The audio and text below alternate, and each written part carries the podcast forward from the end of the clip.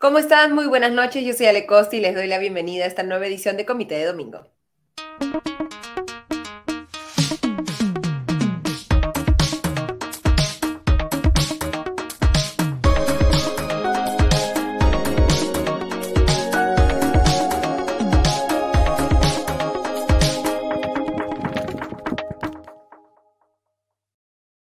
Como todas las semanas, vamos a analizar el tema político más importante, creemos, de esta semana, la cuestión de confianza presentada por el premier Aníbal Torres ante el Congreso, digamos, rechazada de alguna manera por el Congreso y ahora ha insistido el premier en que se le invite al Parlamento y este ha aceptado. Cuáles podrían ser las consecuencias de esta cuestión de confianza, cuántas, digamos, eh, eh, cuánto poder dentro de nuestro esquema constitucional tiene esta acción que podría cambiar, lo vamos a conversar con el constitucionalista Edward Dyer.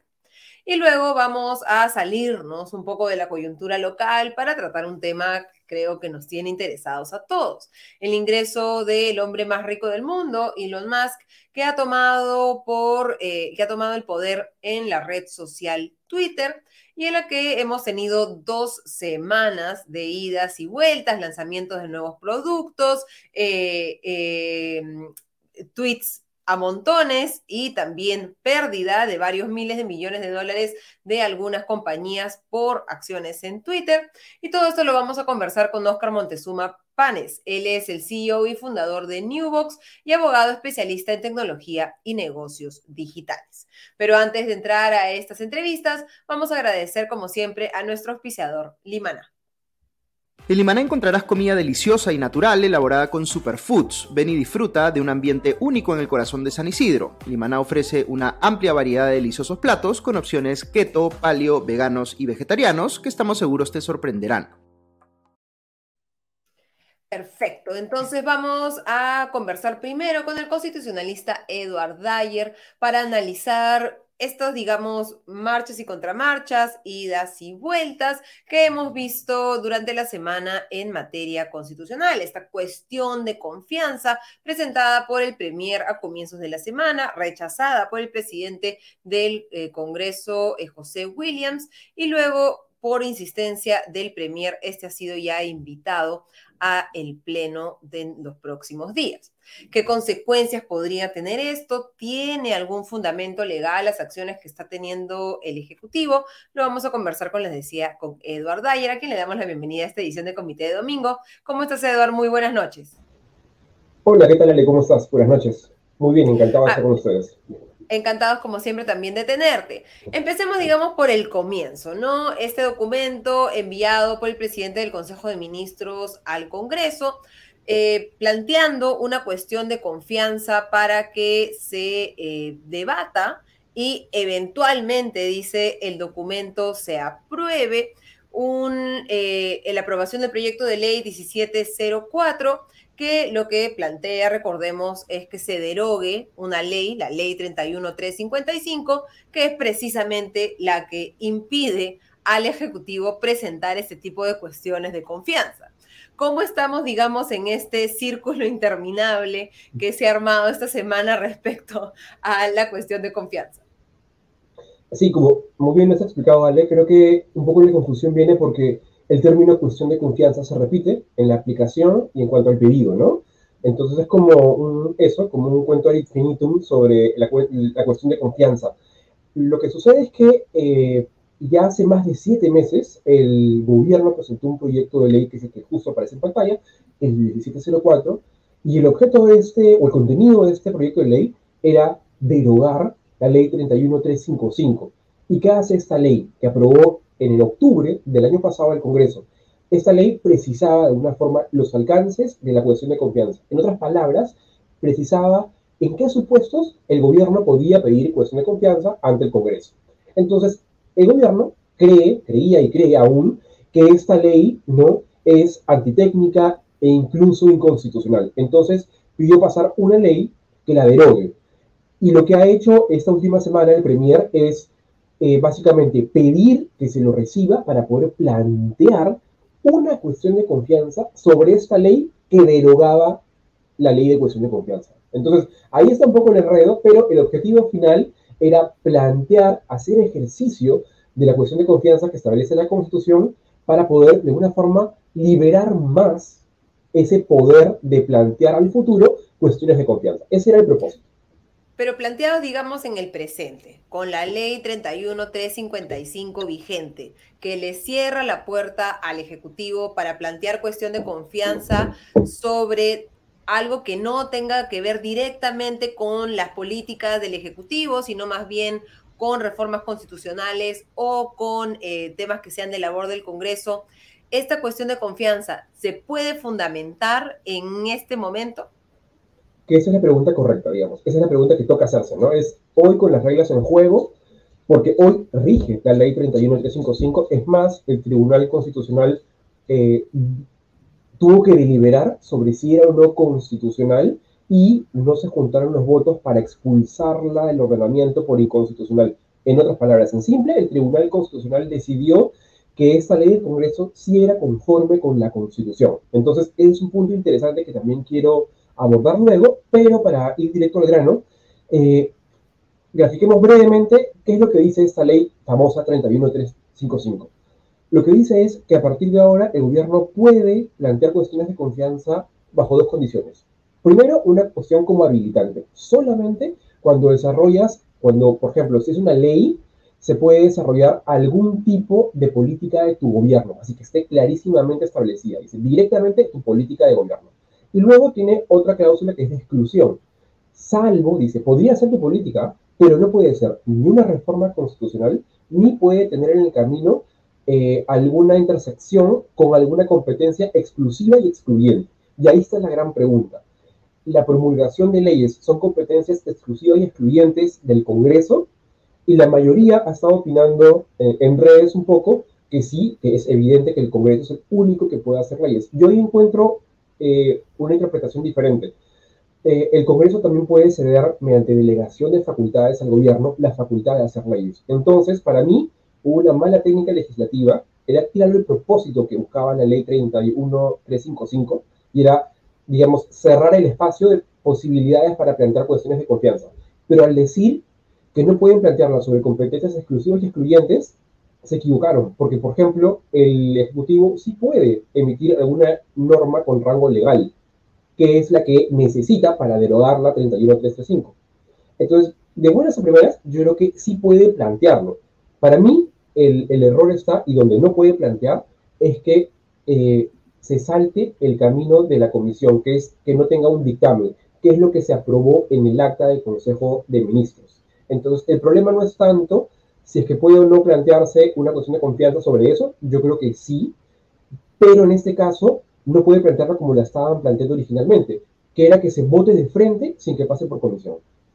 Pero la comisión que tenía que ver, digamos, este proyecto de ley ya lo ha archivado, ¿no? Entonces, Aníbal Torres en la práctica, porque recordemos, esto fue, digamos, se eh, dijo que es inaplicable la cuestión de confianza el presidente del Consejo de Ministros, Aníbal Torres insistió a través de un oficio en el que le señala al Pleno del Congreso que eh, eh, habiendo recibido el documento de referencia, eh, perdón, o sea, digamos, ha insistido ante el, el, Parlamento que quiere acudir al Pleno para que para justificar esta cuestión de confianza y el presidente del Congreso le ha dicho, ya, está bien, pero toda cuestión de confianza debe plantearse con sujeción a nuestro texto fundamental, el artículo 86 del reglamento del Congreso y la ley 31355, que ley que desarrolla el ejercicio de la cuestión de confianza conforme se lo manifestamos en nuestra anterior eh, comunicación.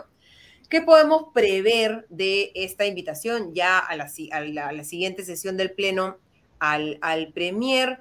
En un contexto en el que, bueno, en tu, desde tu posición sí hay un espacio, sí hay una rendija por la que el Ejecutivo se puede meter a la cuestión de confianza, pero de acuerdo con muchos, y es la posición del presidente del Congreso, no hay espacio para que se plantee esta cuestión de confianza. ¿Qué podríamos esperar?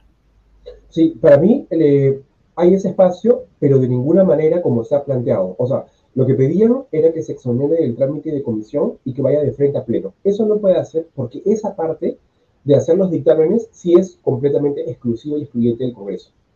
O sea, dictar una norma con rango legal sí la puede hacer el Ejecutivo si es que le otorgan una, eh, una habilitación para eh, publicar decretos legislativos. Sí lo puede hacer. Pero dictaminar, no, solamente puede dictaminar el Congreso. Pero yendo al fondo de la, de la pregunta, hay un tema muy interesante que es ese intercambio epistolar entre PSM y el Congreso. No es como, oye, eh, te aviso que quiero ir. Entonces, fíjame eh, hora y yo voy a estar ahí y día, ¿no? Perfecto. Y luego dice, oye, he, revisado el objeto de lo que quieres plantear aquí y es improcedente. Así que te respondo que no te voy a dar lugar. Fue lo primero que le dijo. Pero si vemos el desenlace de los hechos, y un poco más en, la trama política, parece que esto tuvo otra intención, que era justamente lograr que la Comisión de Constitución tenga el plazo para archivar el proyecto de ley. Entonces, si ya te archivan el proyecto de ley, tu objeto ya no, como que queda en el aire. O sea, tú pedías que se debata algo, bueno, lo siento, es que sucedió que lo archivaron. Entonces, archivar también es otra competencia exclusiva y excluyente del Congreso. No cabría que el presidente de Consejo de Ministros pida que se desarchive, por ejemplo, como cuestión de confianza. Entonces, para mí creo que queda más claro que el presidente del Congreso lo que hizo fue eh, darle eh, tiempo y aire a la Comisión de Constitución para que termine de archivar. Y con eso el problema quedaba como enterrado literalmente, ¿no? O sea, lo encarpetaban. ¿Qué es lo que ha pasado? Entonces creo que esa fue la, la estrategia. Pero sí quisiera recordar algo súper corto, y es que si hay un punto en el que tiene razón el Premier, y es que las cuestiones de confianza se plantean en el Pleno, y eso lo dice el propio artículo 86 que cita el presidente del Congreso. En otras palabras, eh, una carta no, es, eh, tiene el contenido. Recordemos lo que pasó con Salvador Solar. Él se hablaba muchísimo del objeto que él quería plantear, pero ese día planteó dos cosas, ¿no? Que se debata una ley que ellos habían planteado y además que se interrumpa el procedimiento de selección de magistrados para el TC, si no me equivoco. Eh, y no se hizo eso, se continuó, y ahí nació toda la interpretación sobre la denegatoria fáctica. Pero la lección de eso es clarita, las cuestiones de confianza son las que se plantean en el Pleno, no las que se mandan por carta. Entonces, ahí actuó mal el presidente del Congreso, pero creo que fue más estratégico y al final le dio tiempo a la Comisión de Constitución para que se archive, ¿no? Y ahí quedó todo. Entonces, así las cosas, archivada eh, la, eh, el, el, proyecto de ley que deroga la ley 31355 por una comisión del Congreso, igual se está permitiendo al presidente del Consejo de Ministros acudir a la próxima sesión del Parlamento, cuya fecha de realización se le, se le comunicará oportunamente, es lo que le ha dicho en una misiva el presidente del Congreso a la presidencia del Consejo de Ministros. Ya con el proyecto, nuevamente reitero, archivado, ¿qué puede decir Aníbal Torres en el Pleno del Congreso? Es la gran pregunta. La verdad, poco. A no ser que eh, quiera plantear sobre otro tema o quiera estirar un poco la figura. Pero ahora que ya está archivado ese proyecto, si vuelvo a insistir, no cabe que haga una cuestión de confianza para que se desarchive, por así decirlo. Porque esa facultad, la de archivar o desarchivar, y en general la que es de dictaminar, eso sí es completamente exclusivo y excluyente del Congreso. Entonces, sobre eso no puede plantear una cuestión de confianza. Entonces, ¿qué vamos a esperar? Como fuegos artificiales, digamos, este, retóricos por parte del presidente del Consejo de Ministros, podría armar, digamos, plantear una cuestión de confianza respecto a otro tema. Eh, ¿qué, te imaginas que, podría suceder? Porque al parecer el presidente del Congreso le está permitiendo a Aníbal Torres acudir al Pleno porque sabe que ya, digamos, está todo cerrado, leo y sacramentado respecto a la derogación de la ley 31355. Sí, creo que estamos un poco a la expectativa de, digamos, qué conejo saca del sombrero, pero podría ser que estire un poco la figura, no, no quiero especular, para mí no hay mucho margen, la verdad, porque ya está archivado lo otro es que también puede aparecer ese día con otra acta de Consejo de Ministros donde lo han facultado para poner como cuestión de confianza otro tema. Podría pasar también. Entonces, creo que eso está muy abierto y no hay pistas de por dónde podría ir, me parece. Lo que también es interesante es que él siempre puede acudir, lo cual me pareció extraño, ¿no? En el ejercicio del artículo 129, otorga a los ministros y ministras las casi mismas competencias que tienen los congresistas. En otras palabras, ellos pueden ir cualquier día al Pleno y no le pueden cerrar la puerta. Ahí, si se le cierra la puerta, bueno, como pasó en un momento con Salvador, de hecho están incumpliendo la Constitución y sería una infracción constitucional de parte de los congresistas. Entonces, me parece extraño por qué nunca aplicó este 129. No sé si están pensando en otro tema que quieran poner ese día. No sería descabellado esperar la sorpresa, por así decirlo. Porque, digamos, ahorita estamos en una competencia política entre el Ejecutivo y el Congreso, casi los dos con pistolas armadas, entre comillas, porque las municiones que tienen son, por decirlo menos, balas de salva, ¿no? Tenemos por un lado una cuestión de confianza que no tiene mucho, mucho fundamento y que ya después de la derogación, eh, perdón, de, que se archivara el proyecto de ley que pedía el, el, Ejecutivo que se apruebe, ya no tiene mucho sentido. Y por el otro lado, el otro tema que quería conversar contigo, Eduardo, era la aprobación en la Subcomisión de Acusaciones Constitucionales de esta denuncia constitucional contra el presidente por el presunto delito de traición a la patria, referido a estas declaraciones que dio el mandatario en enero en una entrevista a CNN, en la que le preguntan sobre si busca ceder mar a Bolivia y él dijo, bueno, que el, pueblo decidirá, ¿no? Y eso se ha interpretado por algunos como un tema de traición a la patria, pese a que hemos tenido ya dos presidentes, Alberto Fujimori, Alan García, que han tomado acciones concretas para permitir el acceso al mar a Bolivia a través del litoral peruano y en ese momento no se les acusó de traición a la patria, ni hubo ningún proceso constitucional o sea, qué tantos, así como analizamos, qué tantos dientes, digamos, tiene la cuestión de confianza, qué tantos dientes tiene esta denuncia constitucional. Pues la verdad parece que muy pocos dientes, si no escasos, creo que está eh, con, problemas de, fundamento, ¿no? O sea, y creo que aquí eh, la opinión pública es más o menos, eh, o sea, puesto un poco de acuerdo, incluso quienes están a favor de que el presidente sea este, acusado por otros, por otros hechos y que deje el cargo o que renuncie, y quienes también están a favor de que se quede. Creo que la gran mayoría está de acuerdo en que eso es muy endeble por una sencilla razón. Porque eh, la conducta específica, ¿no? que es por la que se le está poniendo con la soga al cuello, es, son unas declaraciones que hace sobre que pensaría eventualmente en convocar a un referéndum para ver si es que se le da una salida marítima a Bolivia. Y en efecto pueden haber muchos problemas legales con el tema de si es que el referéndum sirve para esto. De acuerdo a cómo está regulado actualmente, pues parece que no, no sirve para ese tipo de consultas. Pero no hay ningún acto concreto que haya llevado a poner en riesgo o haya menoscabado el territorio nacional. Y creo que eso es tan de común sentido, de sentido común, digamos, que los ciudadanos y ciudadanas lo perciben fácilmente. Y creo que más bien se le voltea un poco la sartén al Congreso porque más bien los hace lucir como si están forzando las cosas porque su prioridad es sacarlo antes que hacer que se cumpla la Constitución. Si uno lee los artículos por los cuales se le está planteando la infracción a la Constitución, por ejemplo, este, el 54, que es el que tiene que ver más directamente con cuál es la soberanía del Estado, o sea, ahí básicamente es un recuento descriptivo de cómo pierde la soberanía, ¿no? Eh, y claramente uno se da cuenta de que no ha habido ningún acto concreto que haya menoscabado la soberanía.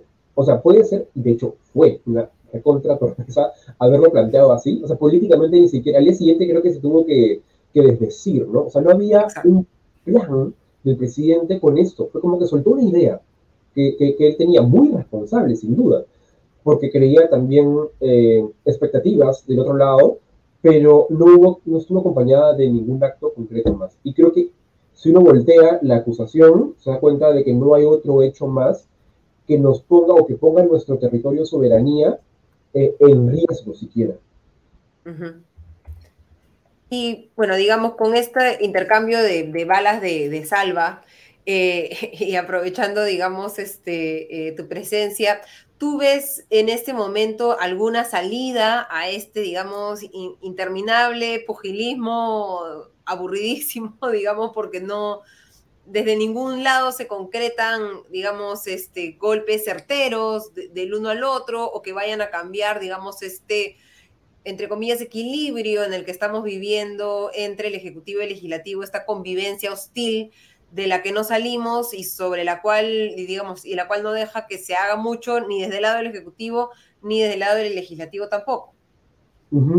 Creo que eh, más que ver una salida o recomendar una salida, ahí creo que podemos asistir a un poco un posible desenlace porque ya pasó, es la primera vez que nos acercamos un poco más a que el presidente verdaderamente esté hackeado, ¿no? O sea, a diferencia de una presentación de moción de vacancia con 20 firmas o 25 firmas, Aquí ya hemos pasado por un procedimiento nada fácil, quedó 11 contra 10 la votación, donde eh, estamos encaminándonos a, de la subcomisión a la comisión permanente.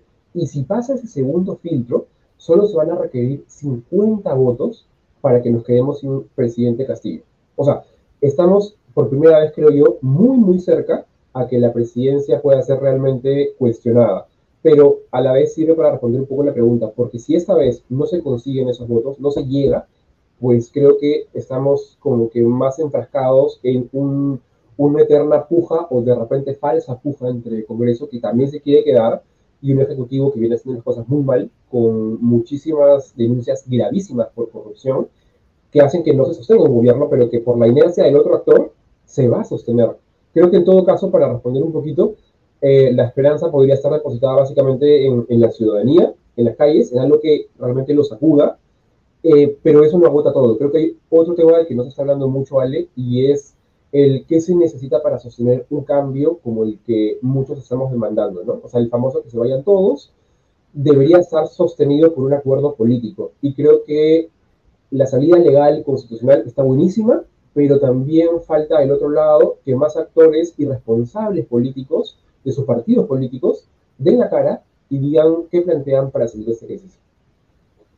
Sí, porque ese es el problema, ¿no? Que seguimos, digamos, entrampados en este mismo eh, ir y venir de, de, golpes, pero en el que no se hace casi nada, ¿no? Y, no estamos en un país en el que puedas, digamos, sentarte y, esperar a que las cosas se resuelvan todas por solas, digamos, porque hay problemas concretos que se deberían estar solucionando y a las que el presidente del Consejo de Ministros, el presidente de la República, el Congreso debería estar abocándole el 100% de su interés y no estar, digamos, en estas idas y vueltas. Vamos a estar muy atentos entonces, Eduard, a lo que suceda eh, esta semana se parece que el pleno va a ser el miércoles o el jueves seguramente, así que vamos a ver eh, que, acuda Aníbal Torres. No sé si tienes alguna idea para, para, para cerrar.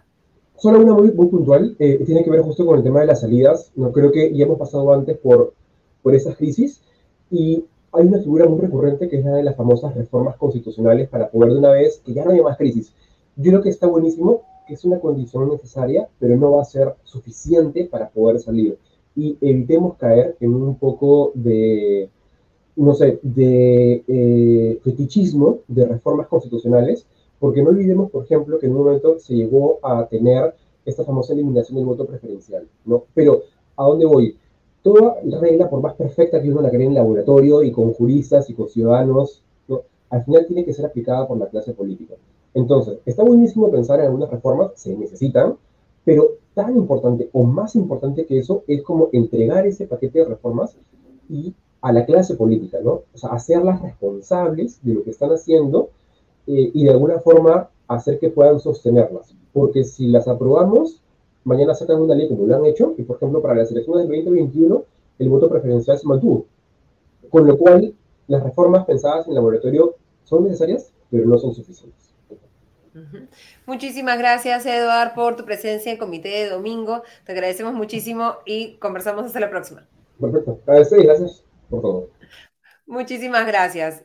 Y vamos a cambiar de tema, salir un poco de la, coyuntura política local y pensar, digamos, en Twitter. Eh, hace dos semanas, el jueves de la semana pasada, Elon Musk, el hombre más rico del mundo, entró a las oficinas de Twitter con una, eh, un lavatorio en la mano, un sink en inglés, y dijo que, eh, que empiece a sink in, ¿no? Que, que se empiecen a dar cuenta todos que hay esta nueva etapa en Twitter, una nueva etapa que ha sido, que puede ser resumida en una palabra muy sencilla, que es, al parecer, caos, ¿no? Han habido despidos, cambios, lanzamientos de nuevos productos que al final han terminado en, eh, en, han tenido resultados terribles.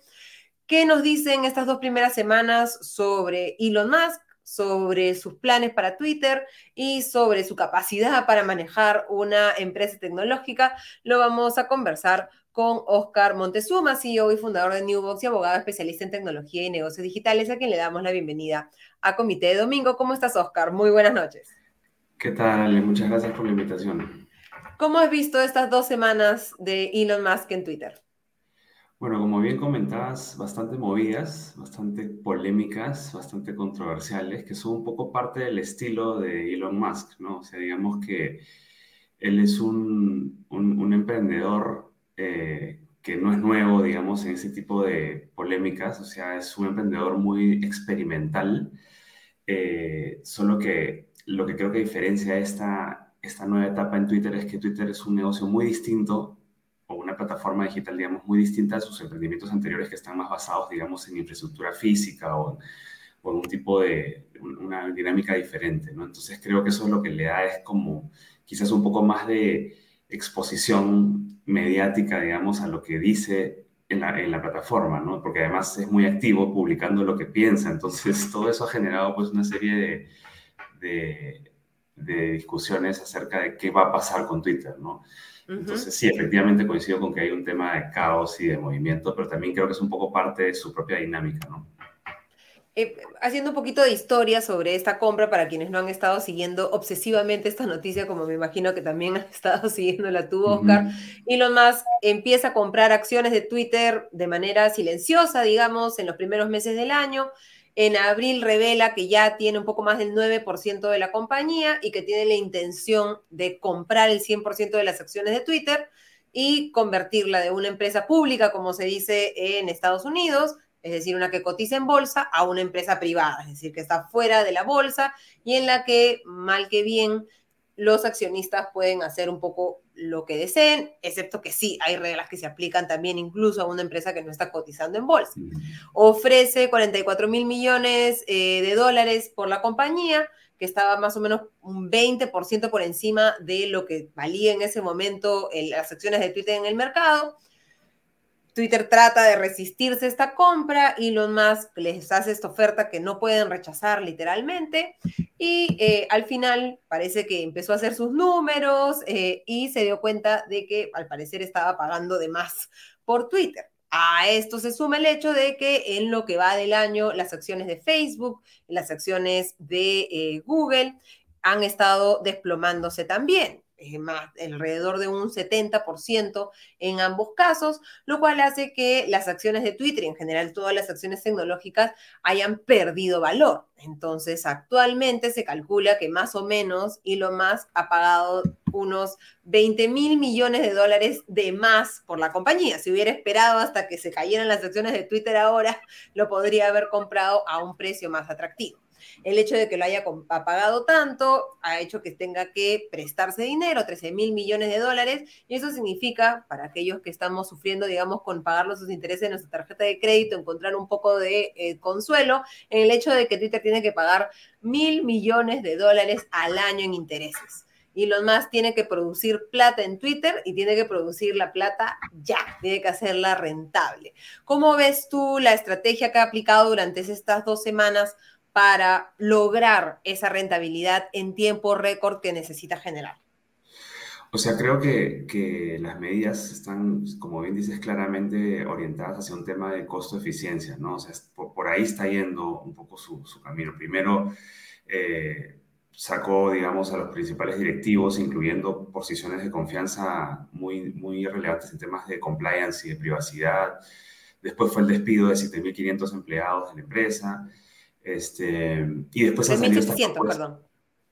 ¿Perdón? 3.700, 7.500 empleados son todos los de Twitter. Y al final creo que lo que se ha despedido es 3.700. exacto, sí.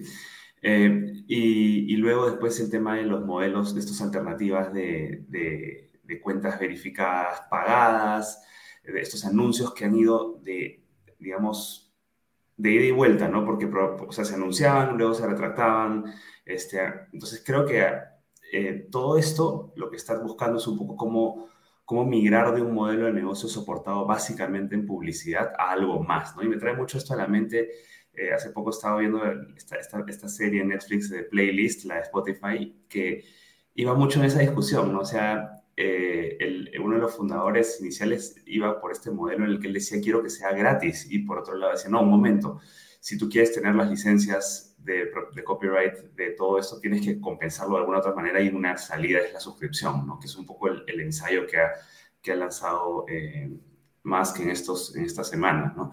Pero creo que eso está todo, digamos, muy, está generando mucho, mucha experimentación y mucha ida y vuelta porque es un, hasta el día de hoy, lo que, lo que se ha convertido Twitter es en la gran ahora de la discusión política global, ¿no? Entonces, un espacio donde no tienes que estar pagando para entrar a discutir. Entonces, de, de momento, no estamos tampoco frente a un negocio que, que tenga que, que, comprar licencias de propiedad intelectual o cosas similares. Entonces, es un es como un, un, un, un, caso completamente distinto. No, no veo que todavía haya mucha sintonía de parte de los usuarios de Twitter en, en, entrar en una lógica de pago. Al menos no se percibe que, así se ha hecho. Ha habido un, buen número que han migrado a otras plataformas como Mastodon, en fin. Entonces, creo que estamos todavía en una etapa de, de, ensayo-error bien... Eh, bien, bien marcada, pero también con una presión muy fuerte, como tú decías, de tener que responder ante las demandas de los accionistas actuales de la empresa, ¿no? Entonces, este,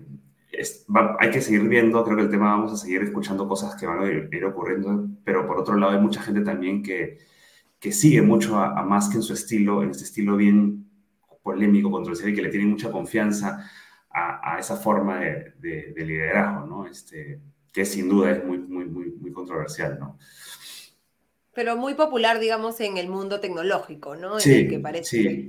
que los fundadores de las grandes empresas se pelean por ver quién, quién es el, el, el más antipático, el, más malcriado, el menos reverente, ¿no? Este, y el que, digamos, al que le importan menos las cosas, ¿no? Y, y, y, es interesante ver, tú decías, este tema de los lanzamientos y las idas y vueltas, lo que se anunció esta semana es la creación en este intento por monetizar, ¿no? Que la gran pregunta es cómo haces para que Twitter genere más plata. Eh, generaron este sistema Twitter Blue en el que tú pagabas 8 dólares y podías tener una cuenta verificada. Eso estaba fundamentado en el hecho que desde el punto de vista de Elon Musk, la verificación, que es este check azul que algunas cuentas tienen, era un signo de estatus y no, como muchos creían, un mecanismo de seguridad dentro de la plataforma para saber que si yo veo el tweet de alguien, efectivamente sé que esa persona es la que está hablando, que es uno de los fundamentos, digamos, de la experiencia de Twitter. Poder saber qué piensa el presidente de los Estados Unidos, saber qué piensa el propio Elon Musk o qué comunican las compañías, ¿no?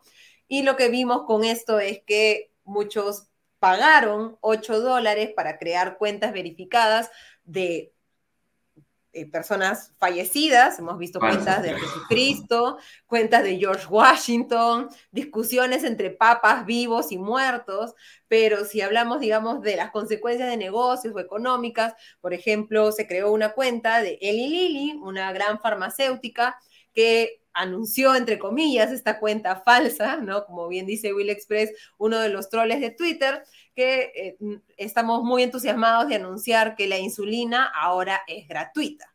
Muchos de los ingresos de Eli Lilly provienen de la venta de insulina, que en Estados Unidos es más cara que en el resto del mundo. Así que ahí vemos el desplome de las acciones de Eli Lilly por eh, este anuncio al parecer verificado por parte de Twitter, y se perdieron 15 mil millones de dólares de la valorización de Eli Lilly tan solo por este tweet. Lo hemos visto en otro caso, la empresa Lockheed Martin, una empresa eh, productora de aviones de guerra, que ha dicho que, que bueno, es nuevamente una cuenta falsa, pero supuestamente verificada porque alguien efectivamente tenía 8 dólares para gastar en esta broma. y estamos deteniendo todas las ventas de acciones a Arabia Saudita, Israel y a los Estados Unidos hasta que se hagan mayores investigaciones sobre su récord en abusos de los derechos humanos. Y vemos también un desplome en sus acciones y una pérdida de 7 mil millones de dólares en su capitalización bursátil esto podría tener consecuencias para Elon Musk. Esas empresas podrían, digamos, demandar a Twitter o demandar a Elon Musk por estas iniciativas que no se podrían haber dado si es que no hubiera habido este cambio en la forma en la que se verifican las cuentas y que simplemente si yo tengo 8 dólares ya me verifican sin siquiera mirar si es una cuenta duplicada de una empresa gigante como estas. Sí, o sea, eh, lo, que, lo que está empezando a ocurrir con este tema de las, de la, bueno, lo que ha empezado a pasar con este tema de las cuentas pagadas y estas cuentas fake que han estado empezando a utilizarse justamente es, este, lejos de combatir el tema de trolls y de cuentas falsas, es que se está comprobando efectivamente que tú puedes pagando un poco más, igual seguir impersonando y igual, y, incluso peor, porque ya con una especie de, validación por parte de la plataforma, ¿no? Entonces, eh, yo creo que sí, que, que, ese, ese, tipo de situaciones está empezando a traer justamente a la, al, al, centro de la discusión también el tema regulatorio y legal, ¿no? Porque ya el FTC, que es el Indecopi de Estados Unidos, ha dicho que, que es este, digamos, que va, que va a poner el ojo, que está profundamente preocupado. Eh, y, eso, eso, eso, impacta temas de consumidor, protección al consumidor, impacta en temas de privacidad, impacta en, en distintos, digamos, este, temas legales que, que van a poner el ojo fuerte en la plataforma en los siguientes semanas y meses. Este, entonces creo que eso, eso también, también va a ser otra, otro, otro frente que va a tener que, que, manejar la compañía en lo que viene, ¿no? O sea, toda la parte de compliance legal y regulatorio va a ponerse bastante eh, rigurosa y, y, a ver qué en cosas... En un contexto en el que todos los que eran los responsables de esas labores han renunciado o han sido despedidos. Exacto, exacto. Muchas de esas personas han salido de la empresa, entonces hay todo un know-how legal y regulatorio, no solo legal y regulatorio, también en la parte técnica se han empezado a ver algunos problemas en, de código dentro de la plataforma. Por ejemplo, un caso reciente, un caso en estas semanas en la que desapareció el retweet automático y, y, volvieron algunas cuentas a solamente tener el retweet manual que existía hace años en la plataforma y todos hacían, bueno, se generaron memes diciendo que habían viajado eh, en el tiempo hacia atrás y que la plataforma estaba perdida, se estaba eh, yendo, digamos, este, hacia, hacia, el pasado más que hacia el futuro. Entonces, creo nuevamente que ese es un, esta discusión va a estar cada vez más fuerte. El tema del anonimato también va a ser, es un tema muy importante porque dentro de la libertad de expresión como tal, el anonimato se ha convertido en una garantía en ciertos espacios, eh, dictaduras, ¿no? países este, que, tienen, que no son democráticos, para poder justamente exhibir ciertos discursos que están prohibidos. Entonces, si tú empiezas a barrer de la red toda posibilidad de anonimato, entonces también eso, eso puede generar un, recorte de libertades dentro de la plataforma, ¿no? Entonces, en la medida en que el, modelo de negocio nuevo, la dirección que toma la empresa se encuentre cada vez, más, cada vez más orientada a tener un rol de editor dentro de la plataforma, va a haber nuevamente mayor presión también desde el punto de vista legal sobre la plataforma y eso es un frente importantísimo, ¿no? Sí, aquí justo tenemos un comentario, ¿no? Eh, dice, por eso, digamos, paró un tiempo la compra de Twitter porque él pedía la certificación de las cuentas, ¿no? El argumento, digamos, para detener la compra era que habían demasiados bots, demasiadas cuentas fantasma, digamos, en Twitter y que los, las cifras del número de cuentas no se correspondía con, con la realidad. Como tú bien decías, esta certificación puede sonar bien, pero también puede generar riesgos para ciertas personas en Twitter.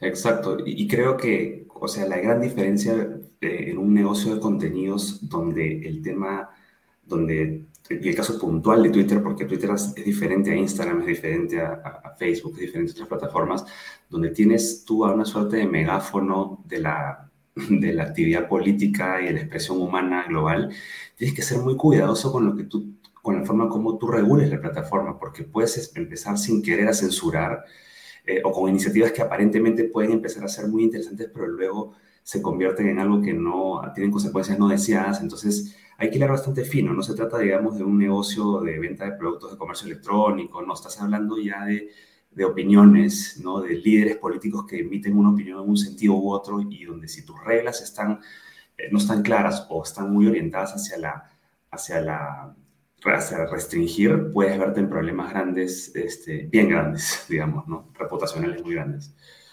¿Qué ves en el horizonte eh, para Twitter? ¿Qué, ¿Cuáles consideras, digamos, que podrían ser las cosas que vengan en el futuro y cuáles son los, los principales riesgos que ves en este nuevo escenario en el que, a diferencia de la administración anterior, que digamos, no hacía muchas cosas para no romper este equilibrio mágico que se había logrado en, en Twitter, eh, ahora tenemos a alguien que no tiene, digamos, muchos límites para romper todo porque considera que lo puede volver a construir.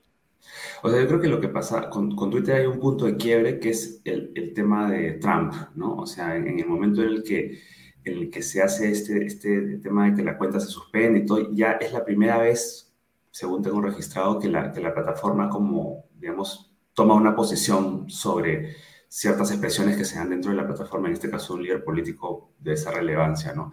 Entonces, esto hacia el futuro creo que, que puede pronunciarse, podría pronunciarse un poco más al ser ya una empresa, digamos, este, totalmente privada, que tiene una serie de, demandas, digamos, de, cambio, puede ser que se, que, se tomen ciertas medidas que puedan ir hacia ese lado, ¿no? Pero en realidad estamos acá frente a un interrogante grande, ¿no? Porque no sabemos qué va a pasar, pero sí es cierto que el tema principal de que yo veo como el más crítico es cómo logrará la empresa equilibrar sus políticas en torno a proteger la expresión, la libertad de expresión o no, ¿no? Ese creo que es el principal, el principal tema. Y por otro lado, eh, va a tener que pivotear bastante para lograr encontrar ese equilibrio que le permita llegar a la, digamos, al, al, al break-even, digamos, este, ya económico, ¿no? Que esa, esa, es la parte que también es bien retadora, porque nuevamente es un negocio muy difícil que incluso en el tiempo en que Twitter implementó el sistema o ha venido funcionando bajo el sistema de, de publicidad, tampoco es que que haya sido pues, muy rentable, digamos, ¿no? A diferencia de otras plataformas que sí. Entonces, eh, creo que ahí está un poco el gran reto que él tiene y probablemente el skill que, que más la gente puede estar valorando en él como emprendedor de, Silicon Valley y, de startups es esa onda experimental que tiene, ¿no? Pero que por otro lado tiene un, un, downside que es el tema de, de, hasta dónde puede ser tan, tan, tan tajante en tus decisiones, ¿no? Y, además que tan, o sea, digamos que Elon Musk para muchos es como una especie de dios de los negocios, pero ahora estamos más o menos nosotros, todos los que estamos en Twitter sentados leyendo todos los discursos que da en las reuniones, todas las decisiones que toma, cómo toma esas decisiones, cómo las comunica, cómo se han tomado decisiones, por ejemplo, respecto a despedir gente, 3.700 personas para luego darse cuenta de que necesitaban recuperar algunos porque se les había pasado la mano con, con los despidos. ¿Crees que, digamos, esta sobreexposición de la forma de hacer negocios de Elon Musk lo ayuda a seguir construyendo esta marca de Dios de los negocios digitales? ¿O más bien esta mirada detrás de las cortinas nos permite ver que en realidad mm, no es tan más hábil que, digamos, el promedio de personas trabajando en este sector? Sí, no, yo creo que, definitivamente tener un estilo de, liderazgo tan público y tan sometido al escrutinio público, una plataforma que ya tiene un componente público de origen tan grande, o sea, es bastante, es exponerse también bastante, ¿no? Este, parece que él disfruta mucho de, este estilo un poco más confrontacional, un poco más este, eh, abierto, pero puede tener también algunos, algunos este, retos y riesgos de hacerlo de esa manera, porque claramente eh, puede podría transmitir alguna idea como de, mucha improvisación, pero nuevamente lo que te decía al inicio, ¿no? Este estilo de, de ensayo-error es muy típico en, en, emprendimientos de alto impacto y tecnológicos como, como este, ¿no? Así que vamos a ver qué viene. Eh, es, es, una, es una interrogante porque hay algunos que incluso consideran que lo está manejando muy bien. O sea, cuando uno lee análisis de los dos tipos, dicen, bueno, esto es ha logrado demostrar dotes de control de crisis muy grandes y por otro lado yo veo y digo, bueno, no sé hasta qué punto, pero, pero hay posiciones muy encontradas sobre ese estilo, ¿no? Eso, es lo, interesante también. Sí, porque digamos que tiene sus fanboys, ¿no? Que son sus fanboys y que van a encontrar la forma de ver lo que está haciendo desde el punto de vista positivo eh, eh, de manera eh, clara, ¿no? Y como bien tú dices, esto es un reflejo hiperlativo, elevado a la enésima potencia del estilo de manejo de los negocios tecnológicos en el que pruebas, pruebas y ensayo y error te va marcando, digamos, el, el camino. Te quería eh, transmitir una pregunta eh, de Pedro Ortiz que nos dice de qué manera puede financiarse Twitter si los ingresos por publicidad son insuficientes. Sí, bueno, creo, creo que lo primero que es la primera opción, que creo que de hecho más que ha intentado, es el tema de, suscripciones, ¿no? El famoso modelo de suscripción que es el que tiene Spotify, que es el que tiene eh, las plataformas, Apple TV, en fin, todas las plataformas, digamos, de, de, contenidos audiovisuales manejan ese, ese esquema.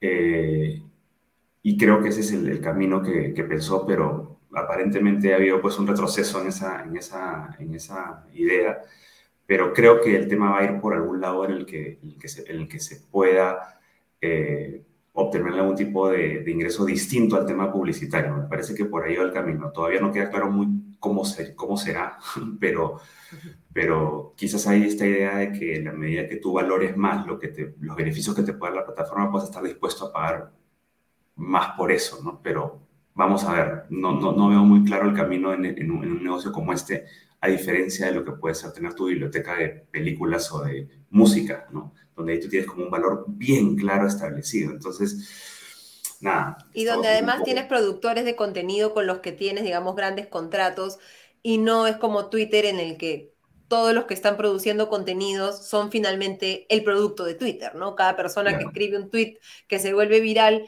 es lo que está buscando la gente cuando entra a leer a Twitter o cada vez que el presidente de los Estados Unidos habla o cada vez que Elon Musk habla, es finalmente lo que uno está, eh, lo que uno está detrás. Lo que queda claro un poco es que va a tener que encontrar un camino distinto, ¿no? Sí. Y ahí vamos a ver si es que eh, Elon Musk tiene la, la, capacidad real para innovar a tal punto en que encuentre una nueva forma de monetizar que no sea la publicidad y que no sea necesariamente la suscripción, o sea, que lo, por lo, el momento, digamos, parece que no van a, a, a, bastar, ¿no? Lo que veo más cercano, digamos, a un modelo como el de Twitter es el de los, el de los medios, de, de digamos, de, de, comunicación online, ¿no? Los periódicos, que han recurrido en su gran mayoría para poder rentabilizar de alguna manera el paywall, ¿no? Entonces, algún esquema en esa línea quizás me imagino que puede ser lo que, lo que estén explorando, ¿no? Suscripciones, no sé, alguna, alguna línea por ahí, pero es todavía muy difícil, es todavía muy difícil y creo que es, un, es de todos los modelos de negocio que, de plataformas digitales que existen actualmente, quizás Twitter puede ser uno de los más difíciles de, de imaginar cómo puedes darle el giro hacia algo, hacia la rentabilidad ansiada que se, que se está esperando, ¿no? Creo que es el más retador. Y digamos, hablando de, negocios digitales, no sé si has estado siguiendo las noticias sobre Bitcoin esta semana y los deplomes de las, criptomonedas en general. Eh, nos preguntaban en, en, los comentarios sobre este tema. Hemos tenido, digamos, la caída de una de las principales eh, plataformas para intercambio de criptomonedas, ¿no? FTX, que además estaba liderada por alguien que se consideraba uno de los hombres más capos en el mundo del, del cripto, uno de los más responsables, uno de los más públicos, alguien que muchos consideraban, digamos, el nuevo Warren Buffett, ¿no? O sea, un inversionista legendario, eh, y, vemos nuevamente un desplome de una de estas casas de intercambio de, criptomonedas que generan incluso más dudas sobre la sostenibilidad de este mercado. Sí, yo, creo que, es interesante ver en, esta evolución que en todas estas, eh, bueno, blockchain en realidad como, como tecnología tendrá lo más, un poco más de 10 años, ¿no?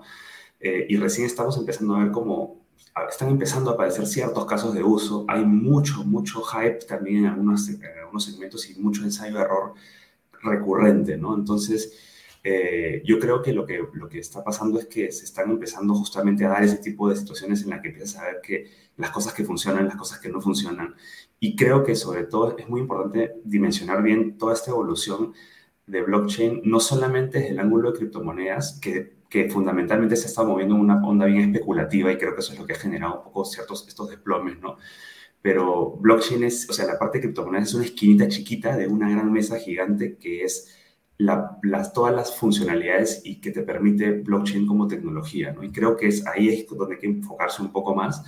Eh, pero sin duda, si esto es, una, esto es un golpe duro, creo que el tema regulatorio nuevamente vuelve a aparecer fuerte hacia adelante, sobre todo en la parte tributaria, lavado de activos, este, regulación de criptoactivos en general, y creo que ahí, este, bueno, Estados Unidos tiene ya un proyecto de ley en el Congreso, la Unión Europea también ya ha sacado uno, eh, Perú, curiosamente, tiene un proyecto en el Congreso de criptoactivos. El congresista José Elías Ábalos ha presentado uno que cuando se ha hecho las consultas a la SBS y, a la, y al BCR, curiosamente, un poco lo que han dicho es esto no es mi competencia, ¿no? Pero entonces, ¿de quién es? O sea, es, muy importante que las autoridades que estén más cercanas al tema puedan tomar un rol activo porque finalmente todo este ecosistema de Web3 y de, y de blockchain puede generar segmento de, innovación muy importante y es importante que se dé también en el país y que hayan garantías legales también para poder desarrollar esta actividad, ¿no? Entonces, innovación este, sí, pero también mucho espacio para aprovechamiento y estafas, ¿no? En muchos casos que a la gente le vende el Bitcoin y no le está vendiendo nada. Este, pero como la gente no conoce mucho cómo funciona este mercado, eh, eh, digamos, ha escuchado de Bitcoin, mete su plata y al final es, eh, puede ser una estafa. Claro, claro, hay mucho de eso y creo que, digamos, hay que ponerse, hay que, hay que prestarle atención porque no es, porque hay mucho de beneficio también en, en, las promesas de lo que ofrece eh, los criptoactivos en general como una manera de descentralizar el, el, el sector financiero también ¿no? y democratizar el acceso a la, y la inclusión financiera a nivel global. Entonces creo que por ahí hay que, hay que ponerle el ojo a lo positivo sin, sin descuidar que hay también muchos, mucho espacio para la estafa y para las, los scams y, los, y, este tipo de, cosas que están ocurriendo en el camino. Hay que ser muy cuidadosos y, hacer mucho la investigación porque... Eh, digamos que llegan por todos lados correos este, o, mensajes y te dicen, no, pones tu plata acá y te voy a dar tanta... O sea, pero no es la historia única de, de, Bitcoin, o sea, esto es la historia de la vida. Lo que pasa es que ahora está un poco más en la vitrina, ¿no? Claro, y, y lo hemos visto, digamos, que se repiten errores de otros, de, digamos, del sistema financiero normal dentro del mundo de las criptomonedas, ¿no? En este caso, la bancarrota de FTX se ha dado porque este chico tenía dos empresas, ¿no? La de criptomonedas y, digamos, otra más de inversiones, y la de criptomonedas le prestaba a la otra empresa, a la MEDA, y Alameda más o menos timbiaba con la plata de los que habían comprado una criptomoneda con ellos, un token FTT, y al final terminó perdiendo el dinero y esta empresa valía 32 mil millones de dólares y este chico ha pasado de tener más o menos 23 mil millones de dólares a perder toda su fortuna en tan solo unos días. Sí, sí, es muy volátil. Arrastrando además a todos aquellos que habían invertido en, en, esta, en esta empresa. Claro, porque se ha, anunciado incluso ayer, hoy día, que hay fondos que, que, que ya no están, ¿no? entonces, este, eh, nuevamente, en este tipo de espacios, el tema regulatorio y legal sí es un deal breaker, o sea, no es el típico caso en el que dices, ya, primero, pues, eh, mejor es pedir perdón que luego que pedir permiso, ya, porque eso también ha sido, digamos, durante muchos años una lógica del, del, segmento emprendedor tech, digamos.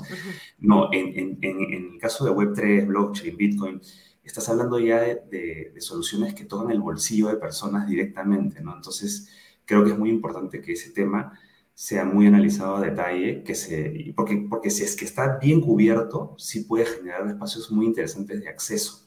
De, o sea, imagínate un espacio donde, donde puedas tokenizar propiedades, donde puedas efectivamente democratizar el acceso a, a obras de arte, en fin, a una cantidad de cosas que se están dando dentro de, estos, de esos espacios de, de blockchain, creo que puede ser muy provechoso, pero nada, con mucho ojo en todos estos detalles eh, muy importantes de, de lado de activos, de temas tributarios, de temas de consumidor, en fin, hay, un abanico grande ahí, ¿no? Por ver. Las leyes también se aplican, no importa qué tan innovador seas, qué tanto te gusta romper las reglas, las leyes al final son leyes para todos. Muchísimas gracias, Oscar, por habernos acompañado en esta edición de Comité de Domingo.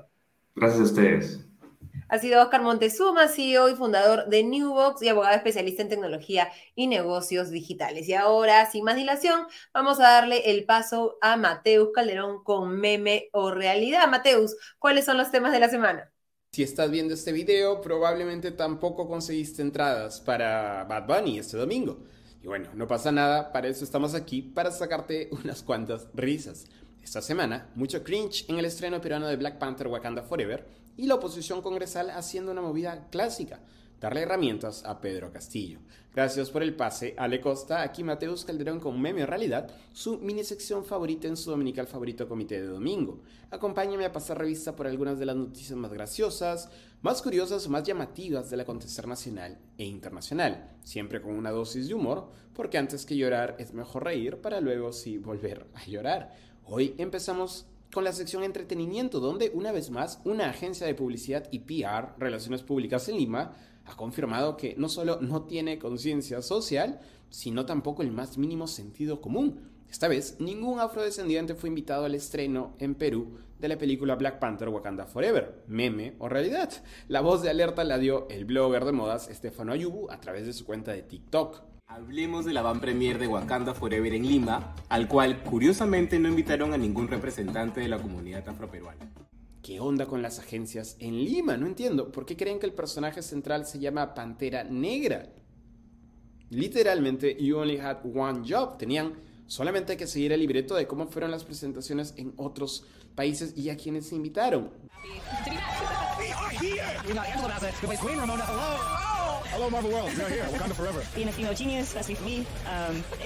Bueno, al parecer no lo hicieron. O quizás simplemente leer en Wikipedia de qué va la película, ni siquiera tenían que verla. Con lo que sí se contó fue con la presentación en Perú, con momentos muy incómodos, como estos.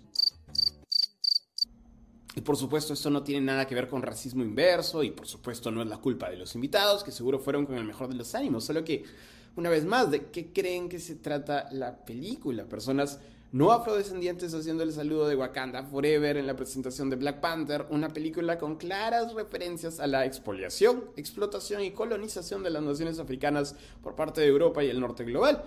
Aunque con un final bastante conservador, al menos la primera película, si es decir, el revolucionario termina siendo representado como un terrorista y los buenos ganan con ayuda de la CIA. Mm.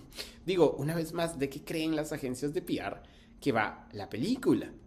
All where am I? Don't scare me like that, colonizer.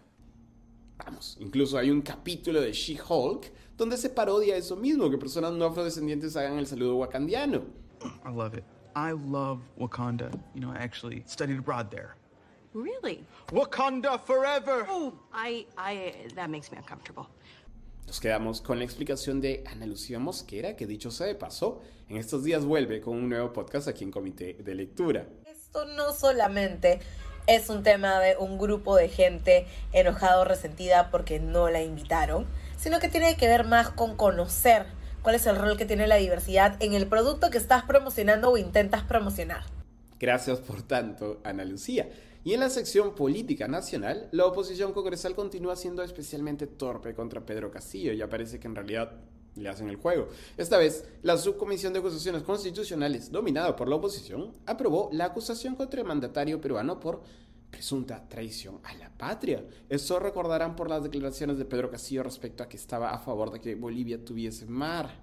¿Es cierto que allá en Bolivia usted dijo, en, en, un foro en el que estaba participando, dijo, mar para Bolivia? En, en un evento, lo dijo. Ni siquiera se me pasó por la cabeza ser candidato. Lo dijo. Pero es su clamor de Bolivia. La oposición peruana está tan, pero tan desesperada que en vez de seguir una vía que se concentre en las múltiples sospechas de corrupción y en los presuntos delitos de Pedro Castillo, pues quiere tomar la vía rápida, qué sorpresa, y suspenderlo por traición a la patria. Increíble, pero cierto. Otro caso de You Only Had One Job. Tenían solo un trabajo y lo hicieron mal. El más feliz con todo esto, si piensas que es el presidente Castillo, probablemente te equivoques. El más feliz es Antauro Mala, que esta semana estuvo haciendo más cosplay que en una Comic Con. Esto ha sido todo por hoy en Memio Realidad. Volveremos la próxima semana, de vuelta contigo al estudio Ale Costa. Chao. Muchísimas gracias, Mateo, como siempre, por hacernos reír con lo que ha sucedido esta semana. Hoy lamentablemente no vamos a tener nuestra sección en tiempo real, la que seguramente ustedes todos estaban esperando con Diego Salazar, en la que nos comenta qué está sucediendo con los dominicales, pero Diego se ha tenido que tomar el día porque está volando, así que no vamos a poder tener esa sección. Retomamos con eh, Diego Salazar la sección en tiempo real el próximo domingo. Yo les agradezco a todos y cada uno de ustedes por habernos acompañado esta noche, por revisar este video, por darnos un like ya se los estoy agradeciendo desde ahora a, esta, a este video y a esta transmisión. Y por, si no lo han hecho todavía, suscribirse a las cuentas de YouTube del Comité de Lectura. Nos ayuda muchísimo con esa suscripción, poniendo la campanita y también insisto, dándole un like a este video. Si les gusta cómo explicamos los temas, pueden suscribirse también a nuestros podcasts políticos, económicos e internacionales en el link que encontrarán en la descripción. Les agradezco nuevamente por haber seguido esta transmisión y nos reencontramos el próximo domingo. Que tengan una excelente semana. Hasta la próxima.